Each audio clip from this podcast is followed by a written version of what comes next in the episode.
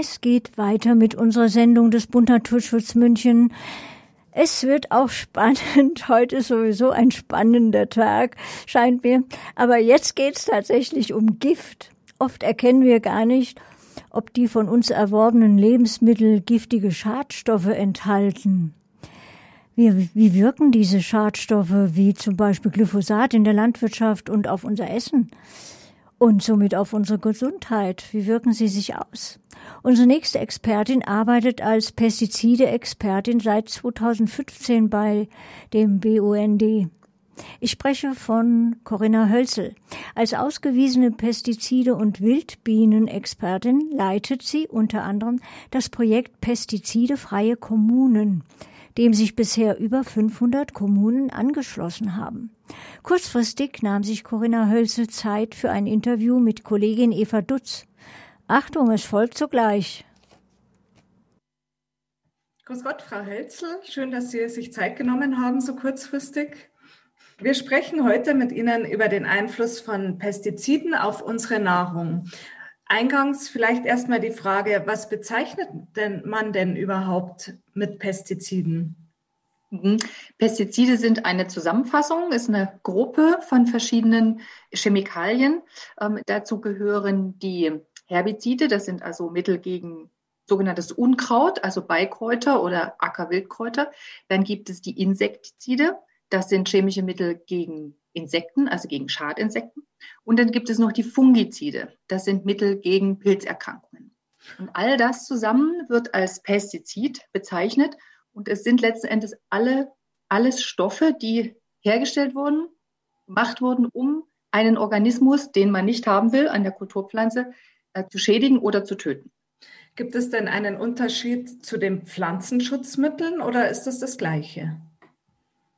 Pflanzenschutzmittel wird auch zu Pestiziden gesagt. Die Seite, die die Pestizide produziert oder eben auch zulässt, die Behörden, äh, das äh, Landwirtschaftsministerium und natürlich Bayer und BASF, äh, die sagen Pflanzenschutzmittel. Das klingt natürlich sehr freundlich, das klingt nach Schutz, das klingt nach etwas ganz Positivem.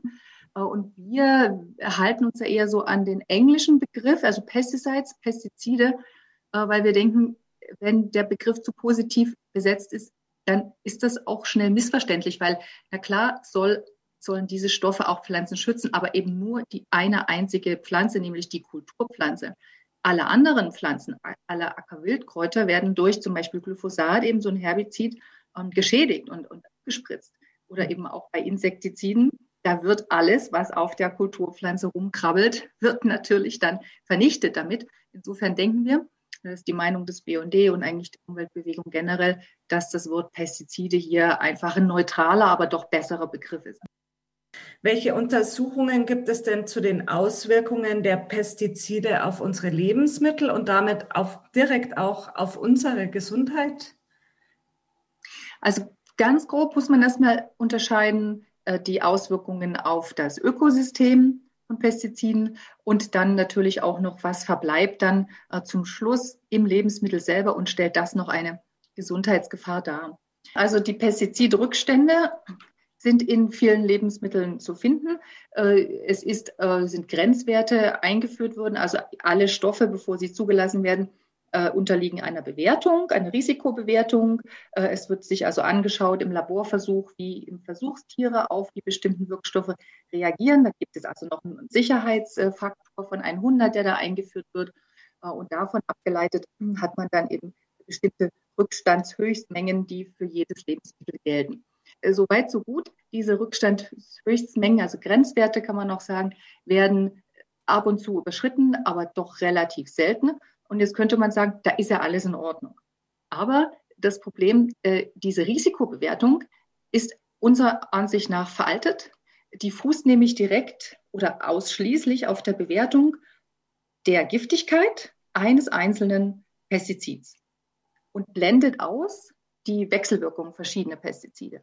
Und jetzt haben wir ja den Fakt, dass wir nicht nur ein Lebensmittel essen, was äh, eben mit einem Pestizid behandelt wurde, sondern wenn wir gucken, was passiert im Agrarbereich, da sind natürlich viele Kulturen, die werden auch alle viel behandelt. Also Schnitt der vom Tafelapfel zum Beispiel, 22 Mal im Jahr wird der mit Pestiziden behandelt. Und das spiegelt sich natürlich auch in den Rückständen wieder. Wir finden da also mehr und mehr auch diese Cocktails, Pestizid-Cocktails, also Mehrfachbelastungen. Äh, das ist in den letzten Jahren stark angestiegen. Wir haben da zurzeit ungefähr 25 Prozent aller konventionellen Lebensmittel, die mit mehr als einem Pestizid belastet sind. Und man weiß nicht wirklich, wie verschiedene Wirkstoffe untereinander reagieren. Die können sich verstärken, die Giftigkeit kann erhöht werden, die Abbauprozesse äh, können im Körper können äh, durch verschiedene Stoffe beeinflusst werden. Es ist ein bisschen eine Blackbox und diese Risikobewertung adressiert das fast nicht. Also die Behörden ignorieren das ziemlich. Also Cocktaileffekte Nummer eins ist ein gesundheitliches Risiko aus unserer Sicht. Ähm, und zweitens, man muss sich auch mal anschauen, dass Pestizide nicht nur im Lebensmittel vorkommen. Die Risikobewertung geht ja davon aus, ja, Pestizide werden über die Nahrung aufgenommen und guckt da, dass es nicht zu viel ist. Aber neueste Untersuchungen haben auch ergeben, dass Pestizide weitläufig bei uns in der Luft verteilt sind, also auch fernab der Einsatzorte im bayerischen Wald oder am Meer. Äh, das zeigt, dass es so eine Art Ferntransport, Abtrifft, Thermik, Ferntransport gibt. Pestizide sind dann auch in relativ großen Mengen eben an fast allen Stellen in der Luft zu finden. Und die nehmen wir auch wieder auf, und zwar über die Lunge. Und das kann ganz andere Prozesse nochmal verursachen. Also das ist nicht nur ein Problem beim Verzehr der Lebensmittel, sondern die Pestizide bestehen auch in der Luft. Genau, also wir haben nicht nur die Wechselwirkungen der verschiedenen Stoffe im Essen, sondern wir haben auch noch die Wechselwirkungen mit Pestiziden, die wir über die Nase und die Lunge aufnehmen. Und es tut mir leid, jetzt wird es noch schlimmer. Also es gibt eben auch noch Wechselwirkungen mit anderen Umweltchemikalien. Pestizide sind ja jetzt nicht die einzige menschengemachte Substanz, chemische Substanz, die wir anwenden zur Produktion von, äh, von Alltagsgegenständen. also wir haben äh, zum Beispiel die Verpackung. Ne? Da haben wir äh, zum Beispiel das Bisphenol A, das ist einigen sicherlich noch ein Begriff, das war mal in den Babyflächen drin. Und das ist also ein, hormonell wirksamer Stoff. Äh, dann haben wir elektronische Produkte. Äh, da sind zum Beispiel bromierte Flammschutzmittel drin. Spielzeug ist ein Thema immer wieder, sind die Weichmacher, wenn das so Weichplastik ist, ist auch hormonell wirksam. Oder eben die Kleidung, also da ist meistens so für, bei der Outdoor-Kleidung das Thema diese perfluorierten Tenside. Und all diese Summe von verschiedenen Produkten macht natürlich was mit den Menschen und kann durchaus ein Gesundheitsrisiko mit verursachen. Mhm. Ich möchte trotzdem noch mal kurz auf die Lebensmittel zurückkommen, weil das unser Thema der, äh, der Sendung auch ist oder vor mhm. allem ist. Ja. Ähm, gibt es denn Lebensmittel, die besonders stark belastet sind und wo kann man sich informieren oder was macht man als Verbraucher am besten? Mhm. Also äh, vielleicht auch noch ein Punkt, um den nochmal anzuführen, weil der hat mit Lebensmitteln zu tun. Äh, eine zusätzliche Gefahr in den Lebensmitteln sind auch die äh, besonders hochgefährlichen Pestizide, die zum Teil hier verboten sind, aber dennoch in anderen Ländern eingesetzt werden. Zum Teil werden die sogar hier noch produziert, also Bayer oder BASF stellen die in Deutschland her, exportieren die in den globalen Süden, zum Beispiel nach Brasilien. Da werden sie angewendet in Obst- äh, und Gemüsekulturen.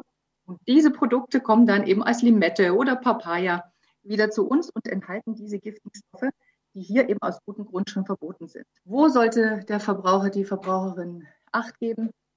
Also sicherlich kann man sagen, dass Obst äh, und Gemüse stärker belastet sein kann als verarbeitete Produkte. Importware oftmals stärker belastet ist, weil es eben in anderen Ländern äh, noch weniger Regularien gibt und auch noch weniger Kontrollen.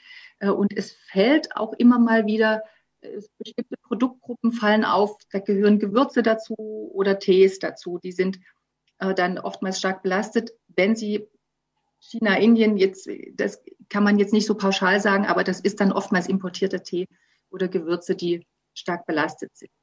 Generell kann sich der Verbraucher, die Verbraucherin nicht sicher sein, äh, dass ein Lebensmittel gar nicht belastet ist im konventionellen Bereich.